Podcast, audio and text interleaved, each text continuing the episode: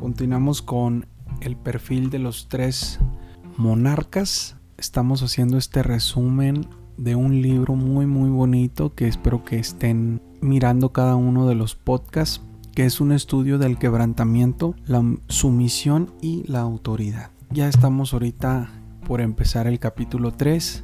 Es un capítulo corto, pero es muy muy muy bonito y muy gratificante. Este capítulo número 3 comienza con el acercamiento que tuvo David a lo que viene siendo el reino de Saúl en su tiempo. Como ustedes lo saben, David, un pastorcillo de ovejas, él tenía una arpa en la cual tocaba, dedicaba mucho tiempo al cuidado de las ovejas, por lo tanto él tenía mucho tiempo, como lo vimos en los capítulos pasados. Para no dar tantas vueltas, vamos a iniciar. Ahora sí que no me Aquí estamos en este capítulo 3 y comenzamos con que David se encontraba cantando frente al rey, un rey loco como lo menciona el capítulo 3.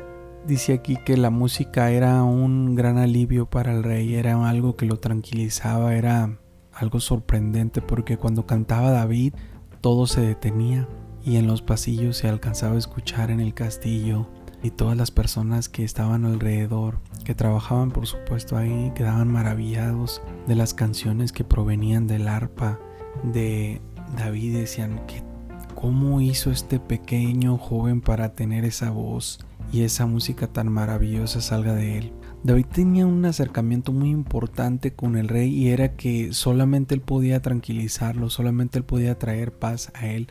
Aún así que el rey estaba loco todos en el reino tenían una canción favorita que la escuchaban regularmente y era cuando la historia que logró salvar aquel corderito del oso gigante y pues les encantaba esta canción. Menciona aquí que tanto como a los ángeles les encantaba esta canción que David había compuesto en aquellos momentos que se encontraba se encontraba de pastor de ovejas. No obstante, el rey sentía celos porque estaba loco, no lo, no lo sabemos, pero él tenía un celo contra David. El rey sentía que estaba amenazado por él porque todos conocían las circunstancias, o sea, David comenzaba a tener una fama, era popular, era joven y pues prometía algo para el reino. Y el rey sabía que también David eh, tenía el conocimiento, solamente que había algo que,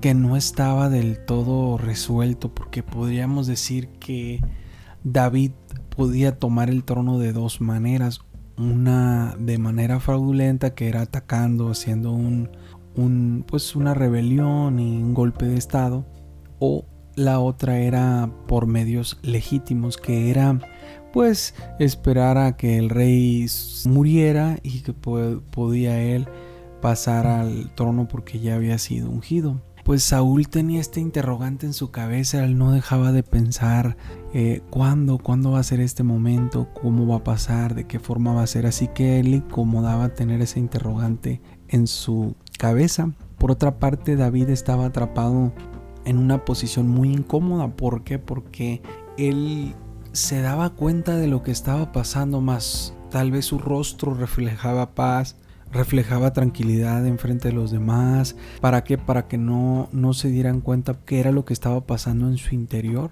Muchos sabios de aquellos tiempos no entendían, ni mucho menos los sabios de ahora, que realmente hay cosas que no entendemos de Dios, que no llegamos a comprender en su sabiduría, pero ¿qué era esto que los sabios no sabían? ¿Qué era lo que no sabían? Las personas que estaban alrededor no sabían que Dios no tenía, pero Él necesitaba tener hombres que vivieran bajo la aflicción. Él necesitaba una vasija rota para su gloria.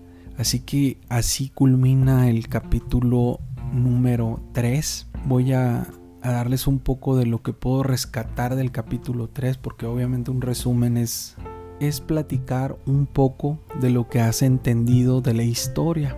En este caso hay un rasgo importante, la música tranquilizaba al rey, ese es, ese es un punto importante.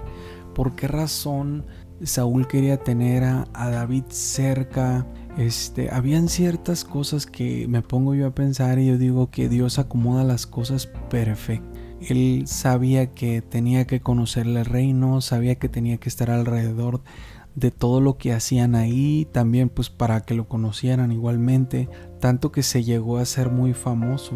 En esta parte de los celos del rey, cabe destacar que Saúl era conocido por ser un guerrero.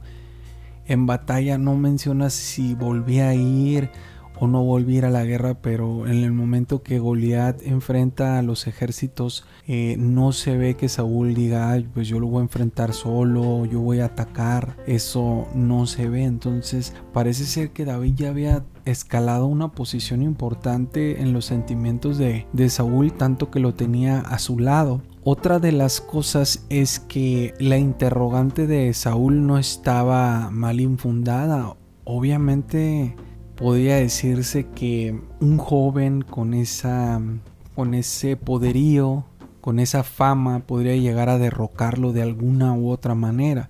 Pero lo que él decía, pues voy a esperar a que sea de la otra manera. O sea que él estaba confundido realmente. Y aquí el capítulo 3 termina con algo muy muy importante que nosotros podemos rescatar. Y esto sí, sí me encanta es que Dios no tenía tal vez en ese momento un, vamos a decir, mártir, porque dice aquí que Dios no tenía, pero que Él necesitaba o ansiaba tener a hombres que vivieran en la aflicción. Dios quería una vasija rota, algo que volver a formar, algo que tenía que volver a levantarlo. Yo me imagino que David tenía que pasar por un sufrimiento para poder ser levantado. Y es lo que estamos aprendiendo en este capítulo número 3, que es muy, muy corto, pero nos aporta bastante de esta historia, de este libro, como les comento, el perfil de los tres monarcas que viene siendo Saúl, David y Absalón,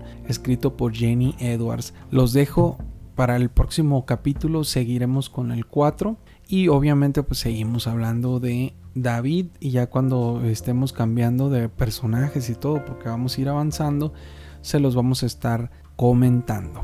Dios les bendiga.